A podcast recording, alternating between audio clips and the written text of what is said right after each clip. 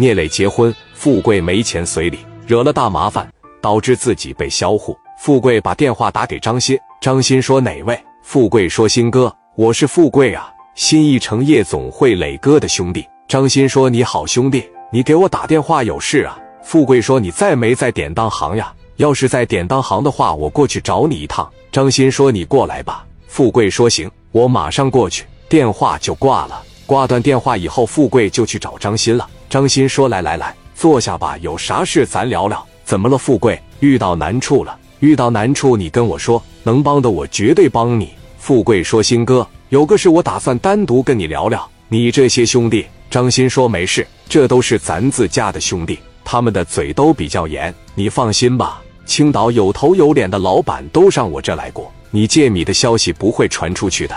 有啥事你就明着说。你借多少？”富贵说：“我借十万米。”张鑫说：“借十万米呀，可以，你给我写一个十四万米的条就行。”一个月之后你还给我，富贵说一个月就要还呀。张鑫说你可以两月，可以三个月，也可以半年啊。当然你还的时间越长，利息就越高。富贵说行，我看你比较痛快，写条。张鑫说这就对了嘛，有难处找我们。富贵写了一个欠条，按了一下手印，拿着十万米就走了。富贵拿着米心里也不踏实，因为毕竟这米是借的。时间一分一秒的过着。转眼间来到了第二天的下午六点了，飞哥这边就把昨天一起的兄弟们叫到一起了。富贵当时带着人就去了，七个人一共准备了七十万米就存起来了。于飞当时就把电话打给聂磊了，电话一接通，聂磊说：“喂，飞哥。”于飞说：“磊哥，你在哪呢？”聂磊说：“我在酒店呢。”怎么了？于飞说：“你要是在酒店的话，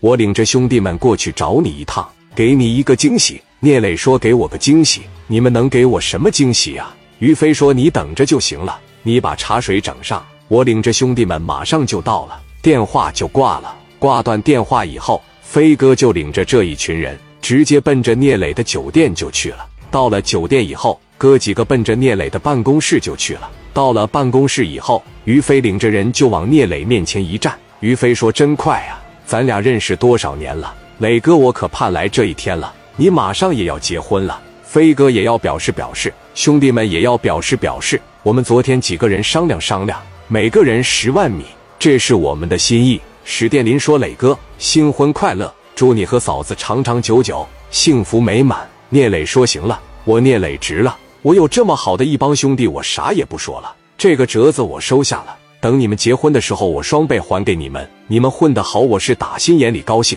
今天晚上咱们喝点。”我请客，于飞说行呀，你请客，咱们今天晚上喝点，咱就在你办公室喝。晚上的时候，哥几个都喝醉了，日子一天一天的往后过，来到聂磊结婚的时候了。整个白道的人基本上都到了，黑道上的人也都到了。当天非常的热闹，聂磊也是顺顺利利的把婚结了。所有的人都是忙前忙后的，只有富贵一个人往角落里一坐，闷闷不乐的。史殿林说：“怎么了，富贵？你这几天看着闷闷不乐的，你心里有啥事啊？”富贵说：“没事，我就是多喝了两杯酒。”当天，富贵喝了很多酒，他心里面不痛快，因为后天就到了他还米的日子了。他现在兜里面一分米也没有了，他也知道如果米还不上的后果。第二天，富贵睡醒以后，电话就响了。富贵拿起电话一接上，富贵说：“喂，新哥。”张鑫说：“富贵，明天就到了还米的日子了。”你那边准备的怎么样了？富贵说：“你放心吧，我都准备好了，明天我就把米给你拿过去。”